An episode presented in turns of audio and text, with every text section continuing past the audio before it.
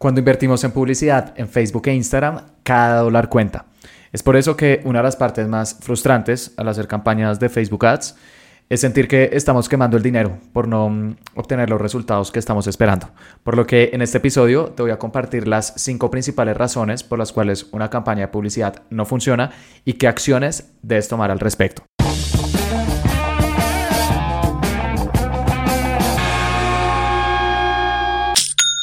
Hola, bienvenido a Aprende y Vende. Mi nombre es Felipe y el objetivo de este podcast es ayudarte a vender con anuncios en Facebook e Instagram, compartiéndote cada semana cuáles son las estrategias que aplico con mis clientes para que tú también las puedas aplicar con tu negocio.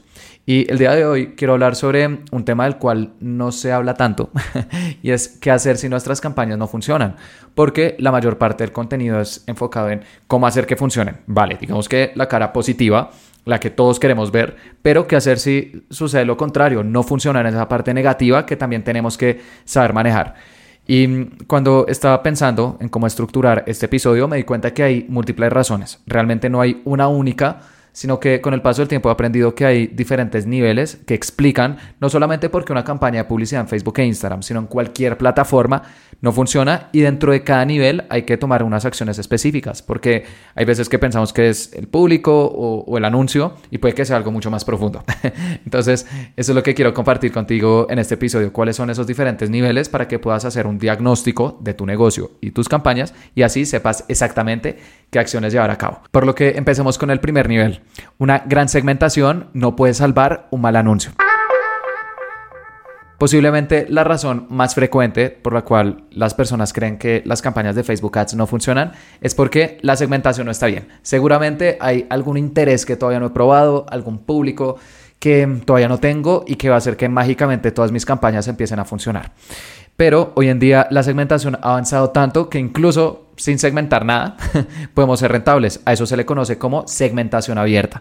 Obvio, no hay que utilizarla el 100% de las veces, también hay que usar los otros públicos que Facebook e Instagram nos dan, como intereses, públicos similares, públicos personalizados.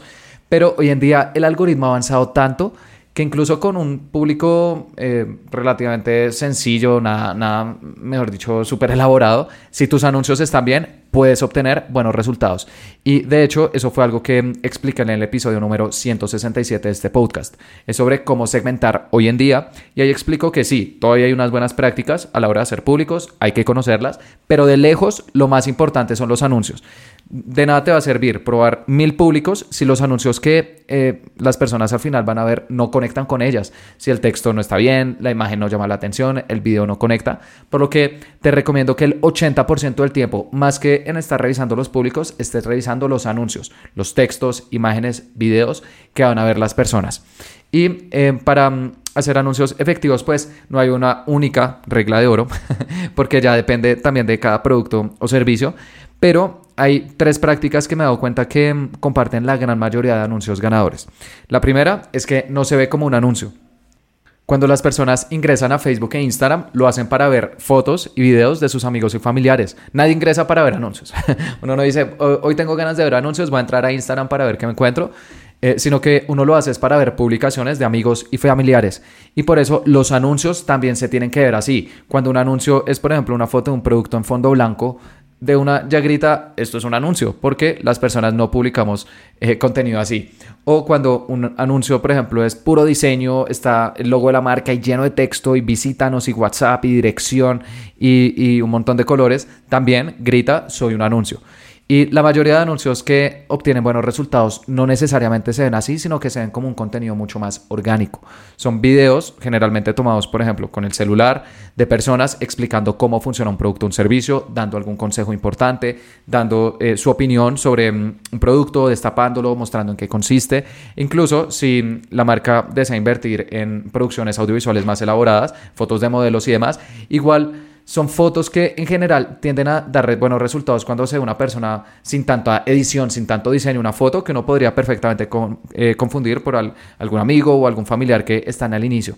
Porque en publicidad existe un concepto muy importante que se llama camuflaje y es que los mejores anuncios no se ven como anuncios, se ven como publicaciones, por lo que te recomiendo que intentes hacer anuncios que sean lo más naturales, lo más orgánicos posibles dentro de Facebook e Instagram, pero obviamente comunicando tu producto o servicio.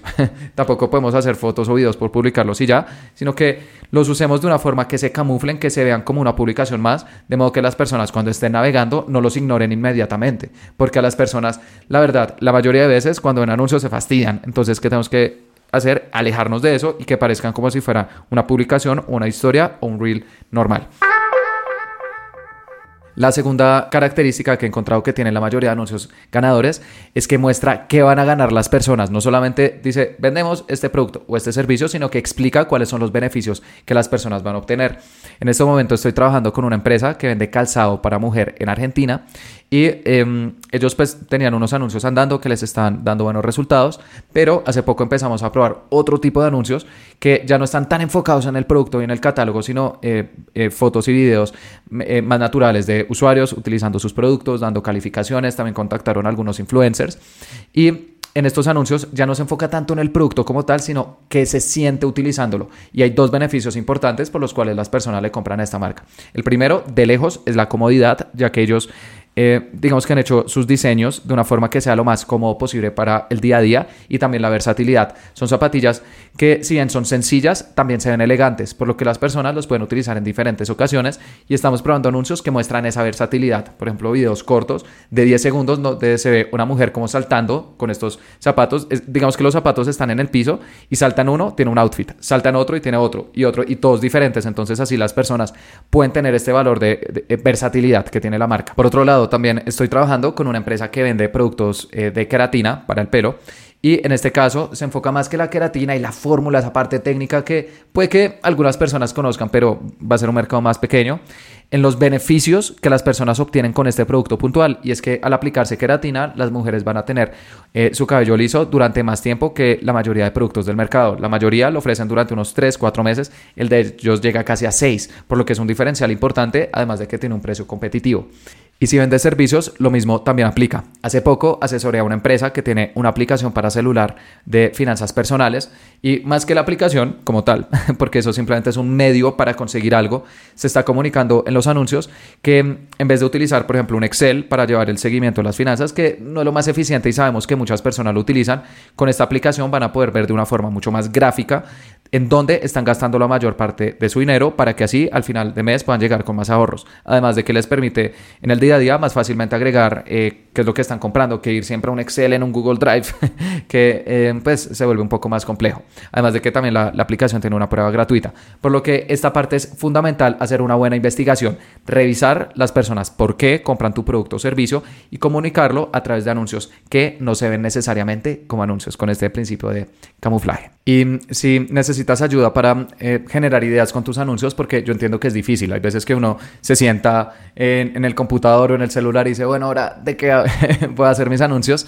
Una forma muy sencilla de generar ideas es revisando lo que están haciendo otras marcas, por lo que te recomiendo que hagas una lista de cuáles son tus principales competidores nacionales e internacionales, porque incluso otros países también podemos sacar muy buenas ideas, y visita la biblioteca de anuncios, que es una herramienta gratuita, puedes buscar en Google, biblioteca de anuncios de Meta.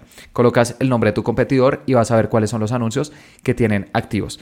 Y si necesitas digamos que ayuda también para encontrar estos competidores, puedes utilizar una herramienta gratuita que se llama Unicorn Ads, como anuncios unicornio. Es una página en la cual podemos ver cuáles son los comercios electrónicos que más tráfico generan en todo el mundo y además están organizados por industria. Por lo que puedes buscar, por ejemplo, empresas de accesorios, te a mostrar los principales e-commerces en el mundo de accesorios, empresas de Em, fashion, empresas de eh, eh, productos para el hogar, mascotas, etcétera, y a partir de ahí ver qué están haciendo las grandes marcas, tomar nota y replicar lo que tenga sentido con tu negocio y bueno, obviamente también agregándole tu firma. Pero algo que he aprendido es que las ideas no vienen de la nada, es bueno alimentarse con referencias y creo que estas dos herramientas, biblioteca de anuncios y Unicorn Ads, te podrían dar una mano en ese sentido. Y una tercera herramienta que también te quiero recomendar antes de acabar este, esta parte de la importancia de los anuncios más que de los públicos en tus campañas de publicidad es una herramienta que se llama Forplay, F-O-R-E-P-L-A-Y o Y. Forplay, eh, esta es una herramienta que nos permite guardar los anuncios de los competidores, porque hay veces que los vemos en la biblioteca de anuncios, pero eh, cuando días después los vamos a revisar, si esa empresa los apagó, ya desaparecen. Entonces con Forplay podemos guardar los anuncios de los competidores y también tienen una herramienta para descubrir nuevos anuncios que otros anunciantes están guardando. De hecho, esta herramienta hoy en día es tan importante que quiero hacer un episodio mm, específicamente al respecto en este podcast explicando cómo utilizar Foreplay porque a nosotros eh, nos ha dado unas ideas geniales para probar con nuestros clientes y la verdad en cuestión de minutos que lo contrario pues nos habría tomado una investigación mucho más larga. Ahora, si tienes bien tus públicos y además tienes bien tus anuncios, pero no estás vendiendo, posiblemente se deba a otras razones que quiero cubrir en los siguientes niveles. Entonces, el siguiente nivel es un gran anuncio no puede salvar una mala página web. A mí siempre me gusta hacer la analogía de que las campañas de publicidad es como si fueran una manguera de agua. Y cuando inviertes en publicidad, abres esa manguera y eh, toda esa agua la tienes que colocar en algún sitio, el tráfico que estás generando. Y ese eh, sitio, ¿cuál es? Tu página web, como si fuera un balde.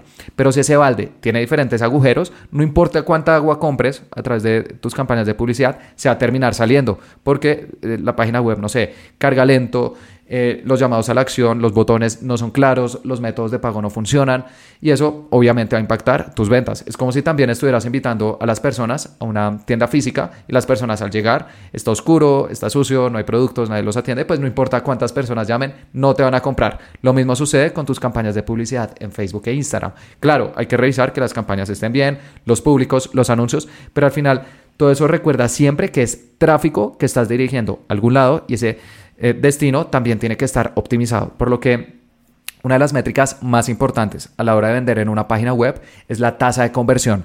La tasa de conversión es el porcentaje de personas que están haciendo la acción que necesitas.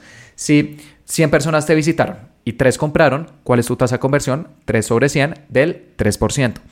Y eh, con tiendas online, pues una tasa de conversión buena depende mucho. He visto tasas de conversión del 0,5% cuando el precio es muy alto, entonces pues ahí igual es rentable. O tasas de conversión del 7-8% cuando el precio es más bajo. Entonces tampoco es como que sea una regla de oro, pero sí te recomiendo que tú revises de cerca cuál es la tasa de conversión de tu comercio electrónico. Eso todas las plataformas lo tienen. Shopify, WooCommerce, PrestaShop, la que utilices.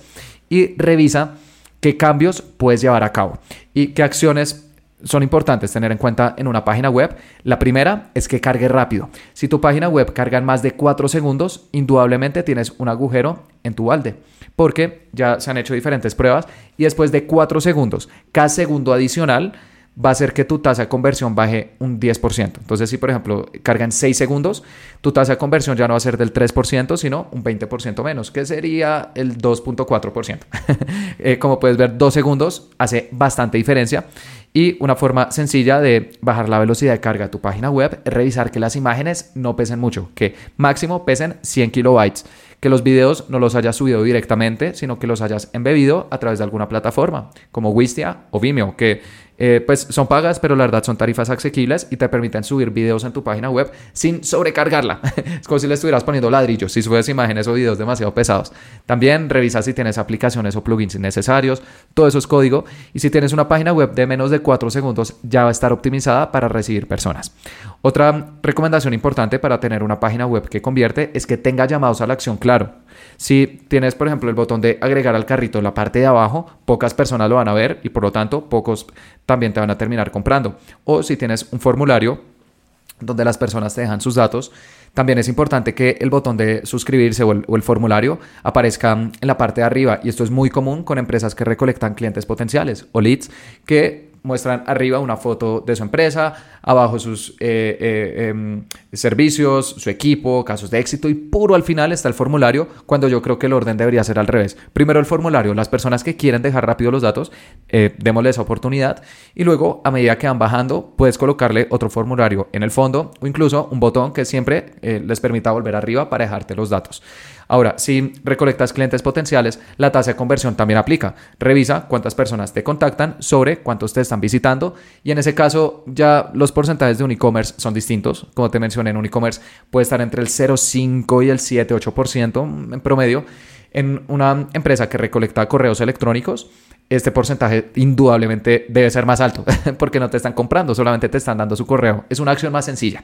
Y en ese caso, lo recomendable es que esté entre el 20 y el 50%, si está por encima del 50% está muy bien, pero si está de menos del 20, definitivamente tienes que em, hacer alguna, alguna, optimización dentro de tu página. Y eso me lleva a la tercera, y es que todas las páginas eh, web o, landing pages exitosas de alguna forma tienen calificaciones o testimonios. Esto es algo que en marketing se conoce como prueba social y es demostrar que hay clientes que ya nos han comprado y que han dicho que nuestro producto o servicio es bueno, por lo que puedes colocar algún tipo de reseñas, calificaciones, eh, testimonios de clientes, por ejemplo, en un servicio ya puedes colocar videos de personas diciendo cómo les fue contigo, mientras que con un producto simplemente con calificaciones o reviews está bien.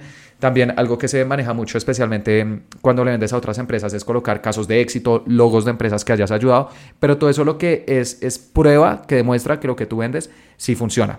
Y de hecho esta parte de psicología del marketing es tan importante que hace poco hice un episodio al respecto. Es el episodio número 169 de este podcast. Ahí comparto tres trucos psicológicos que nos ayudan a vender más y precisamente uno de estos es la prueba social y aplica en cualquier medio, en una página web, en WhatsApp, en una tienda física, siempre mostrar como clientes pasados es algo que va a hacer que las personas confíen más fácilmente en nosotros. Por lo que, para recapitular, tres acciones sencillas que puedes llevar a cabo en tu página web para tapar posibles agujeros son, primero, que cargue rápido, eh, idealmente en menos de 4 segundos. Segundo, que el llamado a la acción sea claro, que las personas apenas lleguen lo puedan ver, grande, eh, con un color diferente, que llame la atención. Y tercero, agrega calificaciones o testimonios de clientes pasados para aumentar la confianza. Igual, toda esta rama de eh, optimizar una página web es tan amplia que en el futuro también quiero hacer un episodio hablando específicamente sobre otras acciones que debes llevar a cabo para asegurarte que ese balde esté lo más lleno posible a través del el agua que estás comprando con tus campañas de tráfico. Pero, ¿qué pasa? Si ya tienes tus anuncios bien, tu página web bien, pero sigue sin vender. Ahí quizás llega el siguiente nivel, que es el 3, y es que una gran página web no puede salvar un mal servicio al cliente. Y esto también aplica si, por ejemplo, envías a las personas a WhatsApp o, a Instagram o a Messenger, si no tienes una página web aún. Digamos que el punto 2, que era de página web, listo, te lo saltas, pero este 3 sí le cae a todas las empresas y es servicio al cliente. Porque si una persona está interesada en comprarte y te escribe, pero recibe respuesta en dos días, Em, después, cuando hace alguna pregunta, las respuestas no son las mejores, también el tiempo de respuesta es demorado. Em, si escribe, por ejemplo, en los comentarios de los anuncios y nadie le da respuesta, todo eso va a hacer que tus campañas vendan menos de lo que podrían haber hecho inicialmente. Y siento que al servicio al cliente no se le da la importancia que corresponde, porque es mucho más interesante hablar de públicos, anuncios, páginas web, pero el servicio al cliente es fundamental. De hecho, se le conoce como el marketing después del marketing, porque el marketing te ayuda a atraer personas, que em, hayan personas nuevas interesadas en tu negocio. Pero si al contactar contigo no reciben el mejor servicio, se van a ir y luego no importa cuántas veces vean tus anuncios, ya no van a responder e incluso se puede generar un mal voz a voz alrededor de la marca.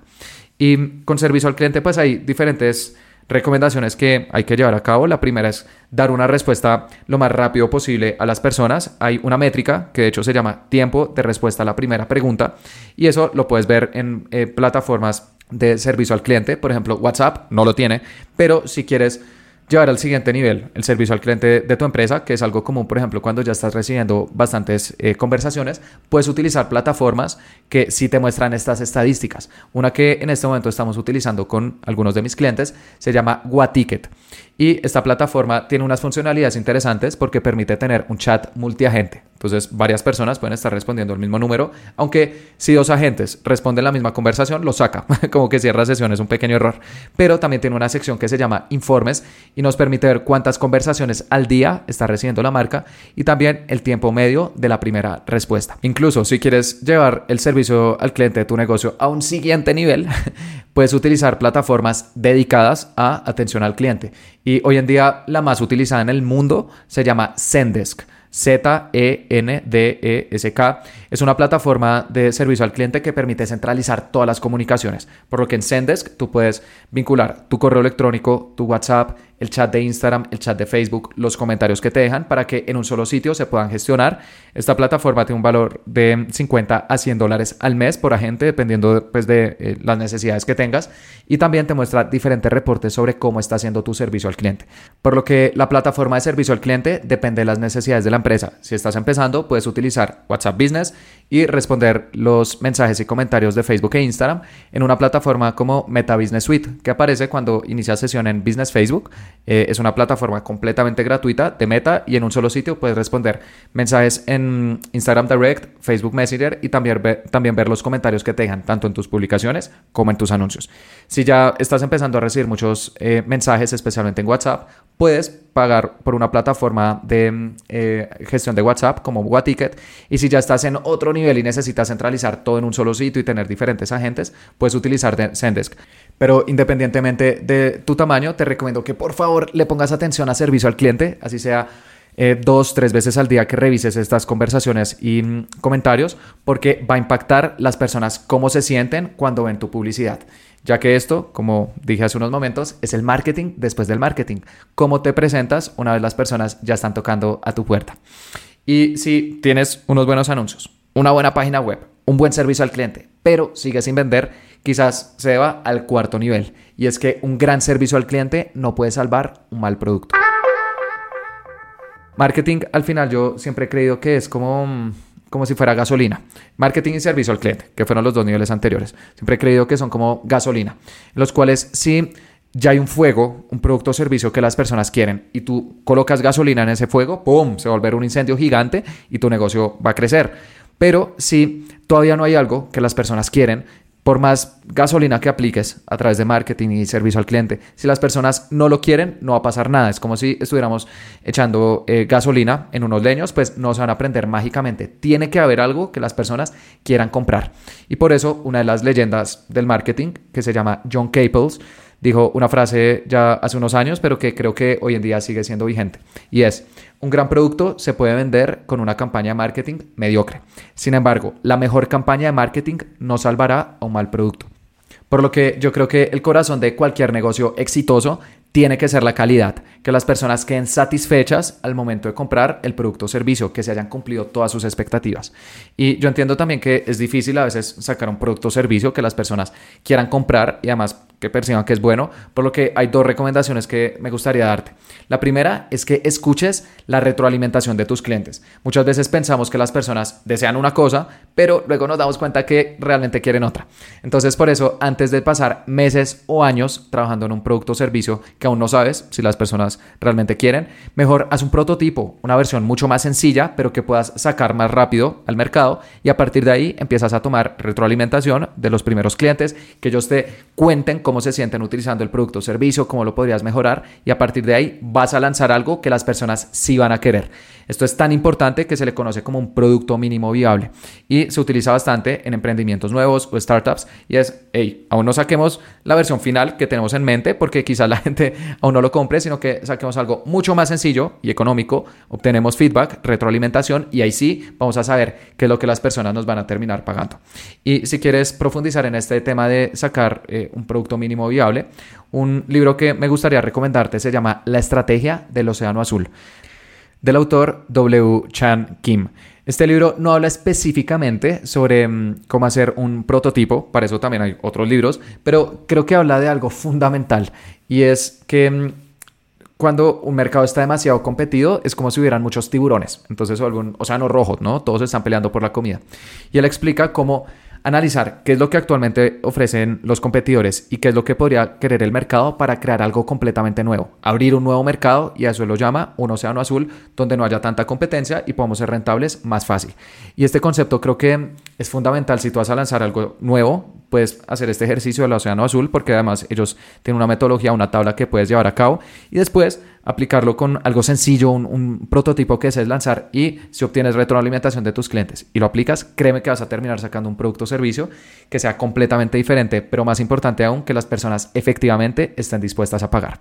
Y la segunda recomendación que te quiero dar en esta parte del lanzamiento de nuevos productos o servicios es que revises qué está haciendo tendencia. Puede que no quieras sacar algo completamente nuevo, sino más bien en lo que existe para generar ventas y está perfecto, por lo que puedes revisar plataformas que te muestren cuáles son los productos que están siendo virales. Y de hecho, TikTok hace poco habilitó una plataforma que muestra cuáles son los productos que están siendo más virales dentro de su plataforma. Voy a dejar el enlace en, la descripción de este podcast para que puedas visitar esta eh, plataforma. Y eh, es muy interesante porque uno puede filtrar por país, categoría y también ver un rango de tiempo, últimos 7 días, últimos 30 días, etc. Y te va a mostrar diferentes categorías que se están moviendo dentro de la plataforma y también te muestra ejemplos de TikToks. Por ejemplo, Al momento de grabar este podcast en Colombia, una de las categorías que más se está moviendo en TikTok son forros para celulares y también eh, protectores de pantalla. Y ahí uno, pues, al darle clic a la categoría, muestra cuáles son los forros para celular que están siendo más tendencia en este momento y hay unos diseños bastante interesantes. Por lo que es algo que también podrías aprovechar, pero te recomiendo que no bases tu modelo de negocio únicamente en la viralidad porque se vuelve demasiado impredecible.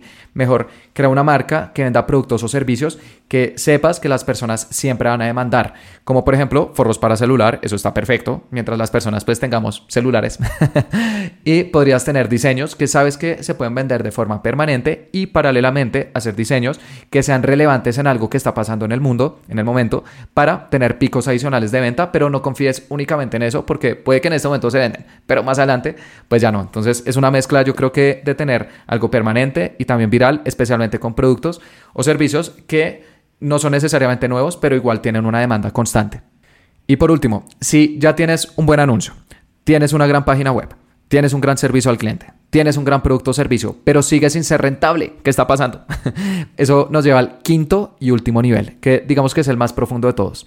Y es que un gran producto no puede salvar un mal margen.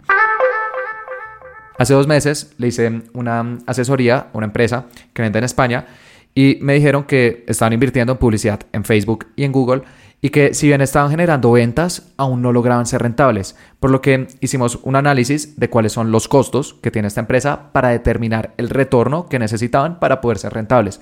Y en el mes anterior al análisis, Em, ellos me comentaron que habían vendido 26.890 euros. ¿Listo? Perfecto. Ellos venden unos productos que son como unos aromas eh, para las personas en, sus hogares. Y les dije, listo, vendieron 20, bueno, 27.000 euros para redondearlo. ¿Cuál es el costo de producción? De los productos que ustedes venden, ¿qué porcentaje se les va en, producirlo o en hacerle el pedido al proveedor? Y me dijeron que el 54%. Por lo que inmediatamente, en vez de eh, pues haber vendido 26 mil eh, 890 euros, ya su margen bruto, se le conoce, se redujo a 12.369, que es lo que les quedaba el 46%. O sea, ya se fue prácticamente la mitad. Pero un negocio también tiene otros gastos, como por ejemplo Em, pagar la plataforma que utiliza de comercio electrónico, si es un e-commerce, si es un negocio físico, pues pagar las oficinas, también pagarle a trabajadores, contratistas, obligaciones financieras, si tiene una deuda con alguna empresa, y también hay gastos variables que suben a medida que vendes más. Y eso en el caso de un comercio electrónico es, por ejemplo, las comisiones que se llevan las pasarelas de pago, que puede ser PayU, Mercado Pago, Stripe, PayPal, la pasarela que tú utilices para recibir pagos se va a llevar una comisión y también hay que tenerla en cuenta. Y después de quitar ese porcentaje de, mm, producción del 54% más todos los gastos que tiene la empresa, llegamos a que mm, eh, ellos tenían una utilidad de únicamente el 11%. Ah, bueno, y también se, quitó, se quitaron impuestos, que es otro gasto pues que no podemos evitar. Entonces, ellos con una utilidad del 11% dentro de todo lo que venden, ¿qué retorno necesitaban? 1 sobre 11%. Ese es el retorno que tú necesitas para estar en punto de equilibrio, sin ganar ni perder. Ahí vas a ver el retorno que necesita generar tus campañas de marketing para quedar en ceros y en este caso con un eh, margen del 11% se necesita un retorno de 9.07 o ROAS, como también se le conoce el retorno de las campañas. Es decir, que por cada dólar que invertían en marketing, mínimo tenían que estar generando 9, de lo contrario no iban a ser rentables. Y esto es posible, sí, pero va a ser muy difícil, porque también analizamos las campañas que ellos hicieron durante todo el 2022 y en total invirtieron 159 mil euros en campañas de publicidad, vendieron 617 mil y eso da un retorno promedio de 3.87, que no necesariamente está mal, pero es que si ellos obtuvieron un retorno de 3.8 y necesitaban de 9, quiere decir que terminaron perdiendo dinero. Y por eso esta parte siento que muchos emprendedores eh, no la revisan muy bien y es, listo, cuáles son los márgenes de mi producto o servicio y esos márgenes son lo suficientemente buenos para poder crecer de una forma, llamémoslo, sencilla, porque si tienes márgenes muy pequeños se puede crecer, sí, pero va a ser muy difícil, necesitas un retorno muy alto con tus campañas o necesitas también tener una recompra muy alta. Dices, listo, tengo un, margen chiquito, pero mis clientes yo sé que me compran 5, 6, 8, 10 veces el primer año, entonces pues ahí ya puede tener sentido. O una suscripción, que de hecho está ligado a la recompra. si tú tienes un margen pequeño, pero las personas eh, te pagan cada mes durante 6 meses, un año, listo, se puede lograr.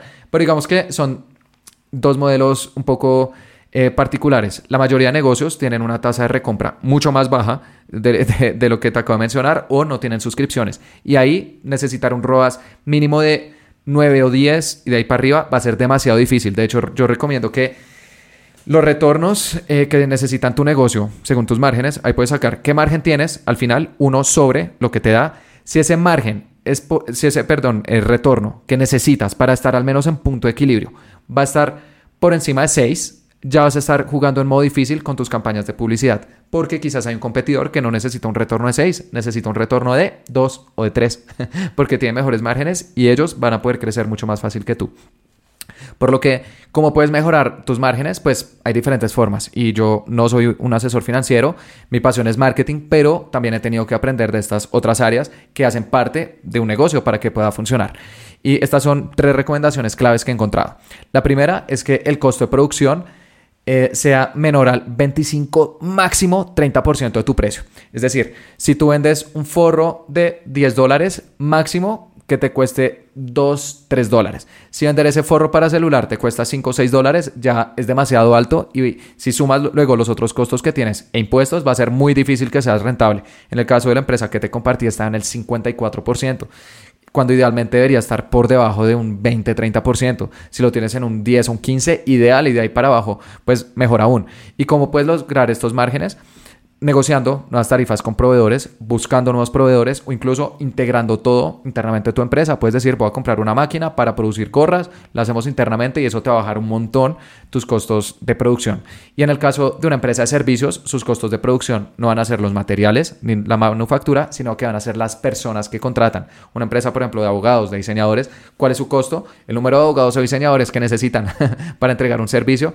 Y ahí también eh, se recomienda lo mismo, que tu mano de obra dentro de tu empresa de servicios no represente más de un 25-30%. De lo contrario, ya va a ser difícil que puedas llegar a ser rentable incluyendo los otros costos y también las campañas de marketing.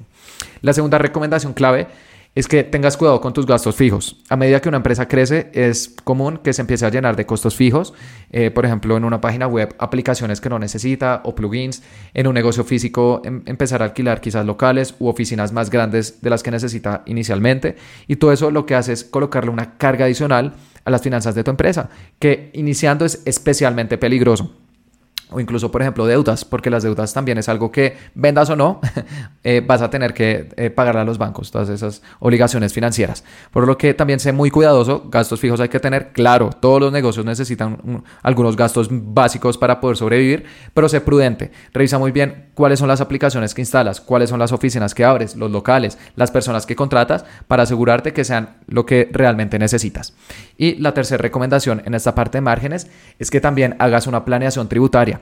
Porque si bien los impuestos es una variable que se escapa un poco de nuestro control, porque lo, fijan los gobiernos, si hay planeaciones tributarias que podemos hacer y eso, en eso te puede ayudar un buen abogado, un buen contador, para revisar dentro de tu modelo de negocio qué mm, figuras puedes utilizar para disminuir la carga tributaria, pero dentro de la legalidad. Por favor, no empieces a irte a paraísos fiscales o algo porque te vas a meter en problemas. Eso sí, decláralo todo, pero especialmente si tienes un negocio digital, hay algunas ventajas que puedes tener. Quizás algunas transacciones las puedes recibir a través de una empresa en el exterior. Y hace poco hice un episodio eh, explicando cómo hacer una empresa en Estados Unidos. Fue el episodio número 159.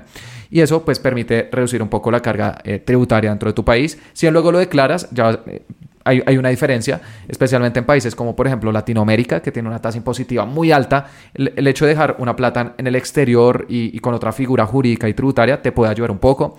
Eh, también, por ejemplo, revisar el régimen tributario de tu país. En Colombia hay dos regímenes importantes, el régimen ordinario y el régimen simple. Como empresa en este momento estamos en el régimen simple porque tiene una tributación más baja, pero eso no lo recomendó, fue un abogado, eh, especialmente tributarista. Entonces, esta es una parte también que puede que no esté relacionada a lo que tú vendes o incluso a marketing y que entre comillas puede parecer un poco más aburrido los impuestos, pero es fundamental. Una vez yo le escuché a un abogado que me dijo, los impuestos son el precio del éxito y si usted quiere tener una empresa grande, sólida que está creciendo, usted tiene que pagar impuestos y ahí es necesario que tenga una buena asesoría tributaria. Por lo que por favor no descuides esta parte. Si estás empezando, quizás tiene sentido que lo manejes todo como una persona natural, pero a medida que vas creciendo, sí pueden haber algunas optimizaciones tributarias que puedes hacer con tu negocio, protege tus márgenes, tienes más dinero para invertir en marketing, para contratar mejores trabajadores y eso va a hacer que todo tu negocio sea saludable más fácilmente. Por lo que, para repasar, cuáles fueron los cinco niveles que vimos. Una gran segmentación no puede salvar un mal anuncio. Segundo, un gran anuncio no puede salvar una mala página web. Tercero, una gran página web no puede salvar un mal servicio al cliente. Cuarto, un gran servicio al cliente no puede salvar un mal producto. Y quinto, un gran producto no puede salvar un mal margen. Como puedes notar, para que las campañas de publicidad funcionen depende de múltiples variables. Por eso no estoy de acuerdo cuando alguien dice, no, es que solamente probando este interés o este público ya vas a ser rentable. No, eso realmente es la punta del iceberg. Detrás hay otras cosas que tienen que estar bien. Es como si fuera un organismo en el cual para que tenga buena salud, todos los órganos tienen que estar bien.